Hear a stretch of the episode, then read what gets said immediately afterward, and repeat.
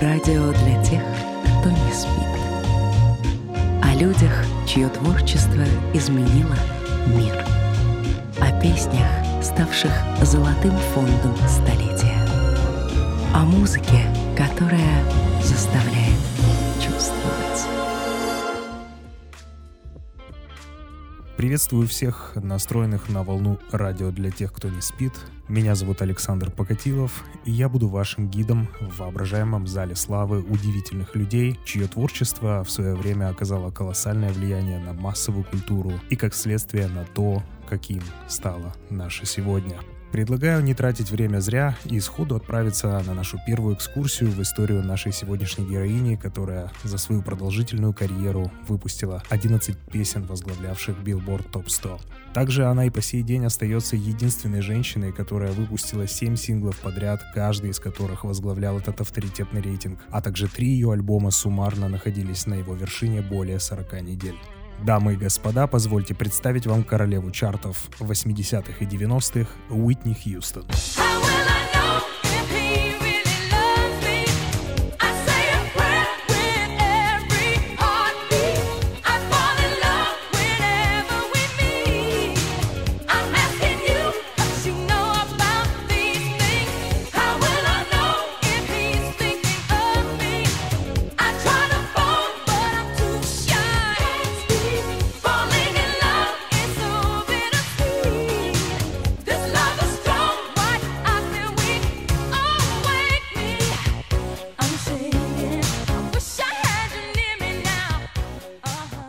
Будущая королева чартов родилась 9 августа 1963 года в городе Нью-Йорк, всего в часе езды от Манхэттена.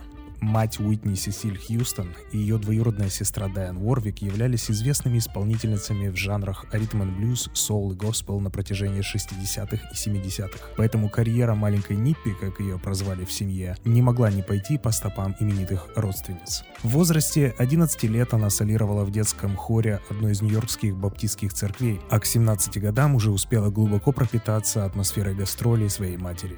Постепенно старшая Хьюстон приобщает дочь к сцене, и уже к началу 80-х мать и дочь выступают совместно. На одном из таких выступлений, в одном из ночных клубов Нью-Йорка, ее замечает представитель студии Arista Records и рекомендует ее к прослушиванию главе лейбла Клайву Дэвису. Дэвис, в свое время давший путевку в жизнь таким именитым артистам, как Карлос Сантана, Брюс Спрингстин и Билли Джоэл, во время прослушивания сразу понимает, что перед ним будущая звезда, и сразу же предлагает Уитни контракт. В феврале 1985 года выходит первый студийный альбом Уитни Хьюстон, названный ее именем. Первоначально продажи были скромными, и Клайв Дэвис уже было стал сомневаться в правильности своего решения. Но когда второй сингл с альбома You Give Good Love To Me неожиданно для всех оказался на третьей строчке Billboard Top 100, все сомнения именитого продюсера как рукой сняло. В Arista Records все понимали, Уитни ждет большое будущее.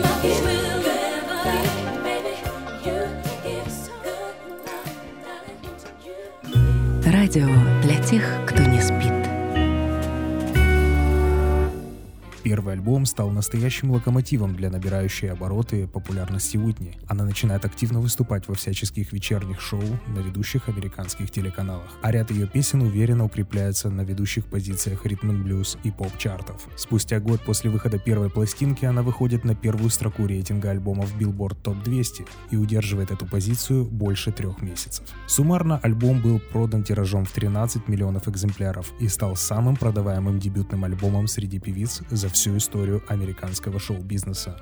Вскоре Уитни Хьюстон получает свою первую премию Грэмми в категории «Лучшая поп-исполнительница», а также становится лауреаткой MTV Music Awards. Волна головокружительного успеха означала только одно – самое время отправляться в первое турне и готовиться к выпуску второго альбома. В середине 1987 года Хьюстон выпускает вторую студийную пластинку под названием «Уитни», которая в первый же день после выпуска сходу возглавляет рейтинг альбомов Billboard. Такого музыкальная индустрия еще не видела никогда. Казалось, нет такого чарта в мире, который бы не покорился сильнейшему голосу Уитни Хьюстон. enough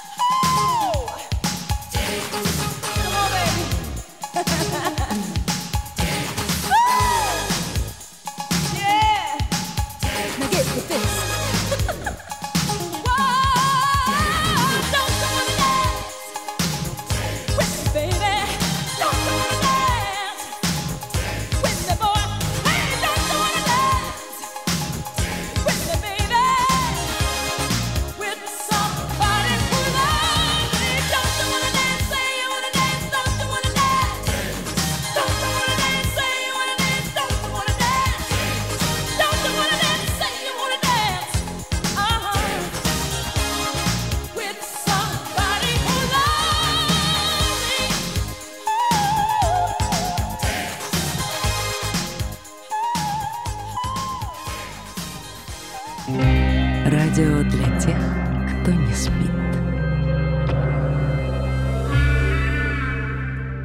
Второй альбом Уитни Хьюстон бьет целую череду рекордов. Семь синглов подряд становятся хитами номер один. До этого такое удавалось только Битлз и Би Джиз. Но в случае и тех, и других это было всего шесть синглов. Альбом получает девятикратный платиновый сертификат и продается тиражом в более 20 миллионов экземпляров по всему миру. В то же время у истории Уитни, как и у любой другой истории успеха, стала проявляться и другая сторона медали.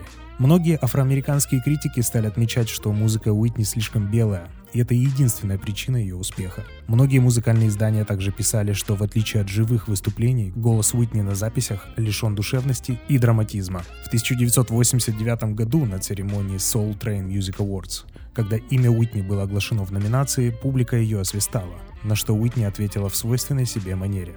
«Если вы хотите иметь долгую карьеру, то это неизбежный путь. Я иду по нему, и мне не стыдно за это». Этим же вечером Уитни знакомится со своим будущим мужем, вокалистом R&B группы New Edition Бобби Брауном, за которого спустя три года выйдет замуж. А еще через год у пары родится дочь Бобби Кристина Браун. В ноябре 1992 года, когда Хьюстон успешно дебютирует на большом экране с выходом фильма «Телохранитель», где она исполнила главную роль в дуэте с Кевином Костнером, этот фильм до сих пор считается одной из самых культовых кинолент 90-х. По словам самого Костнера, когда Уитни устроили кастинг на роль поп-дивы Рэйчел Марун, она очень переживала за его результаты. Неудивительно, она никогда не была профессиональной актрисой, и это был ее первый опыт в кино. Конечно, она не могла знать, что задолго до этого Костнер поставил студии условия, что примет участие в съемках только если роль дадут именно Уитни. Руководство Warner Bros. пошло Костнеру навстречу, но при этом выдвинуло одно условие. Кастинг будет проведен, но при этом Уитни не должна знать, что на эту роль больше никого не рассматривают. Руководство студии понимало, что идет на огромный риск, и таким образом хотело перестраховаться и мотивировать Уитни выложиться по полной. В день кастинга Костнер зашел в трейлер Уитни и пожелал ей удачи, сказав, что у нее все получится. Она очень нервничала и попросила Кевина дать ей несколько минут побыть одной. Спустя некоторое время она появилась на съемочной площадке, и кастинг начался. Пять минут спустя Костнер попросил остановить кастинг и отвел Уитни обратно в трейлер. Внутри он спросил ее, что она делала, когда он оставил ее одну, на что она ответила Ничего. Когда он подвел ее к зеркалу, оказалось, что Уитни нанесла на себя слишком много макияжа, который под светом софитов съемочной площадки просто растекся по лицу. Оказалось, Уитни решила, что макияжа, который ей наложили специалисты из съемочной группы, будет недостаточно, чтобы произвести впечатление на кастинг-директора. И она, оставшись одна в трейлере перед началом кастинга, смыла его и нанесла тот, который обычно использовала в съемках музыкальных клипов. Конечно, она не могла знать, что свет софитов киностудии Warner Bros. растопит его менее чем за 10 минут. Она просто хотела понравиться. Она очень хотела пройти кастинг. Фильм «Телохранитель» вышел на экраны в конце 1992 года и показал себя весьма успешно в широком прокате, заработав более 400 миллионов долларов кассовых сборов. Все шесть песен, записанные Уитни Хьюстон для этой киноленты, вошли в альбом саундтрек к фильму, который стал самым продаваемым саундтрек-альбомом за всю историю звукозаписывающей индустрии. Это уже практически никого не удивило. Казалось, все, к чему прикасалась Уитни, было просто обречено на успех.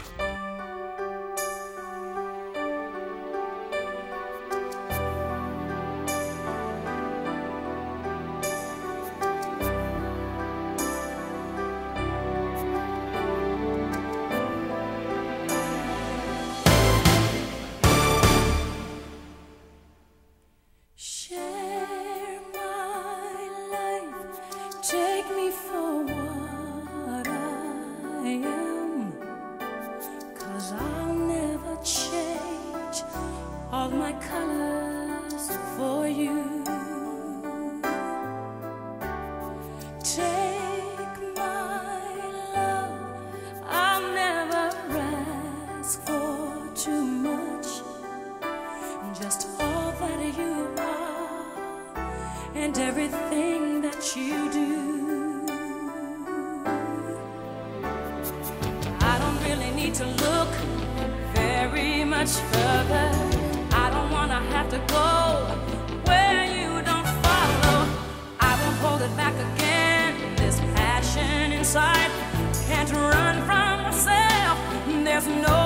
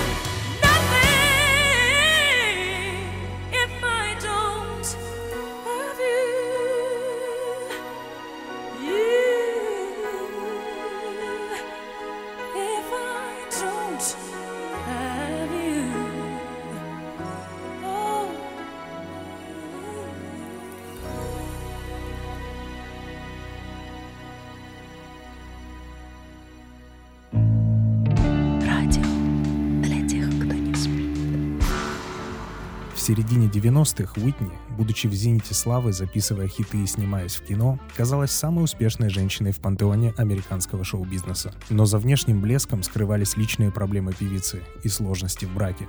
Ее муж Бобби Браун никогда не отличался покладистым нравом и постоянно имел проблемы с законом. Его не раз привлекали к ответственности за вождение в нетрезвом виде, сексуальное домогательство и рукоприкладство. Из-за переживаний за мужа в 96 году у Хьюстон случился выкидыш. Тогда же ее начали подозревать в наркозависимости. Артистка вела себя растерянно, часто опаздывала на пресс-конференции, интервью и различные публичные мероприятия. И тем не менее Уитни продолжала работать над новым альбомом а гастрольный график не становился свободнее. В ноябре 1998 года выходит четвертый студийный альбом «My Love Is Your Love», Изначально он был задуман как сборник лучших песен, но при производстве оказалось, что за последние пять лет у Уитни накопилось так много нового материала, что его могло с лихвой хватить на два новых альбома. На производство ушло всего полтора месяца. В Arista Records в те дни царила необычная атмосфера. Благодаря продюсерам нового альбома, среди которых был Вайклиф Джин и Мисси Эллиот, музыка Хьюстон обрела новое, более современное звучание. Множество синглов с альбома вновь заняло высокие позиции в чартах Billboard. Также в этот альбом вошла композиция «When You Believe», исполненная в дуэте с неподражаемой Марайей Керри, которая послужила главной темой диснеевского мультфильма «Принц Египта».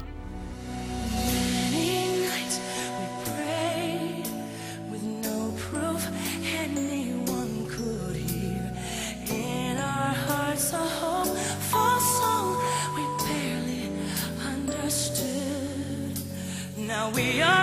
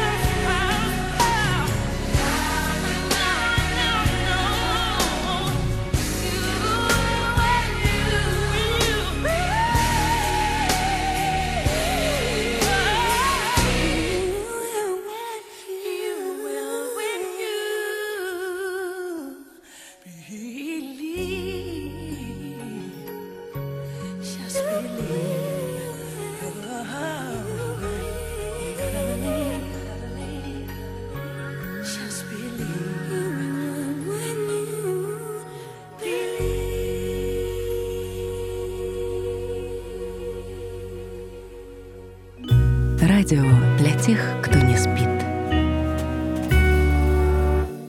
С наступлением третьего тысячелетия успех постепенно начинает покидать Уитни.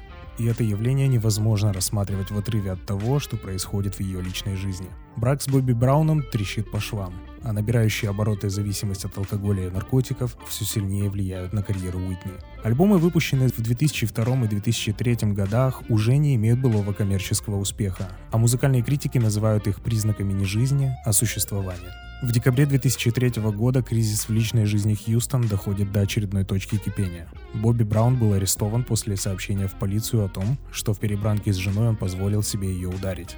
В это время на Уитни подает в суд компания ее собственного отца. Размер иска – 100 миллионов долларов, которые Уитни якобы задолжала его компании за помощь в проведении переговоров по поводу ее контракта с Arista Records. Суд Уитни выигрывает, но после смерти отца на нее подает в суд ее мачеха Барбара Хьюстон, которая заявила, что Уитни единолично распоряжается наследством и потребовала значительной его части. Параллельно с этим появление Уитни на публике все чаще дают поводы для слухов о непрекращающейся наркозависимости.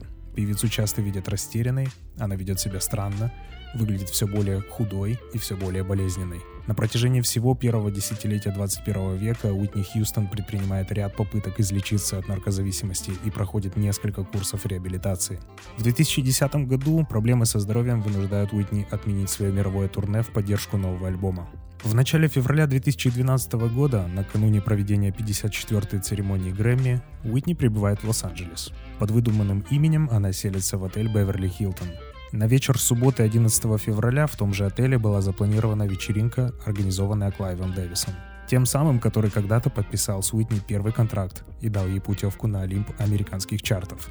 В разгар вечеринки ассистентка Уитни спустилась в холл, где вовсю шло веселье, и объявила «Уитни не спустится, она мертва. Бездыханное тело королевы чартов было обнаружено в ванной номера. Рядом с ванной на раковине лежала серебряная ложечка с белым порошком. Новость о смерти Уитни Хьюстон потрясла мир. Еще незадолго до этого казалось, что у певицы появился второй шанс. Она практически излечилась от наркозависимости, начала отношения с новым мужчиной и активно работала над новым альбомом. Казалось, что прошлое навсегда осталось в прошлом, и впереди еще много альбомов, гастролей, наград и покоренных чартов. Но судьба распорядилась иначе. Королева ушла навсегда. Но ее голос остался. Три дня спустя самый большой поющий фонтан в мире, расположенный в Дубае у подножия самого высокого в мире небоскреба Бурж-Халифа, исполнил самую узнаваемую песню Уитни Хьюстон. С тех пор эта песня навсегда осталась в его репертуаре. А сотни туристов, попадая на исполнение этой культовой песни, порой не могут сдержать слез, наблюдая за тем, как струи, подсвеченные разными цветами воды, исполняют танец под бессмертный голос королевы Уитни.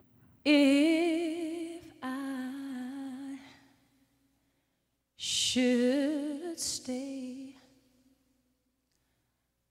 I would only be in your way.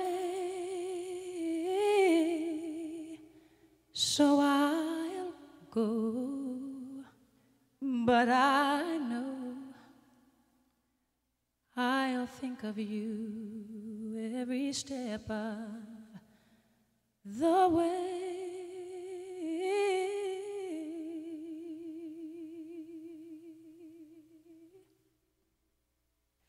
window.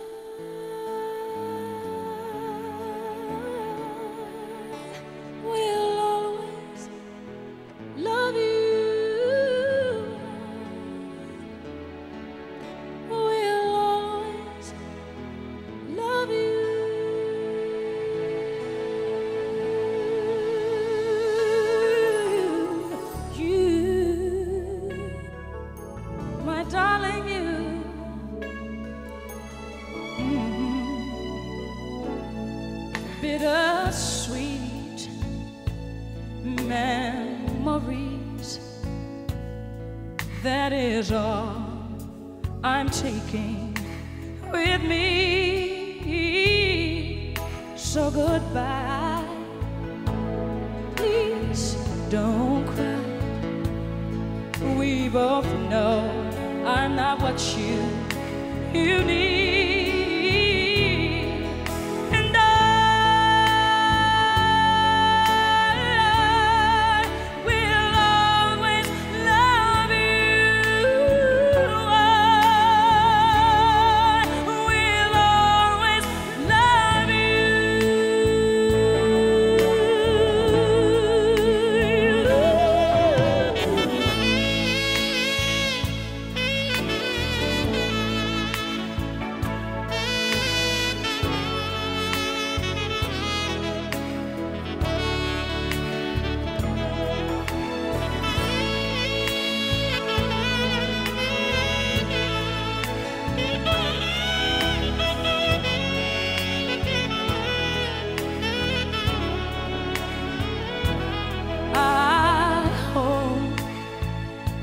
life treats you kind. And I hope you have all you dreamed of.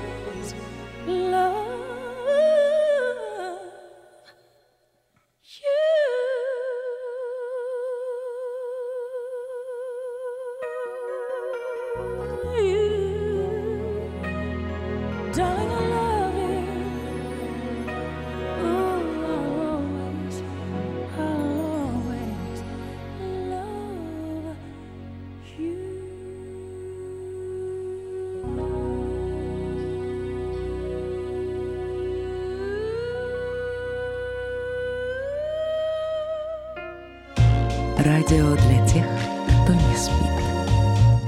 О людях, чье творчество изменило мир. О песнях, ставших золотым фондом столетия. О музыке, которая заставляет чувствовать.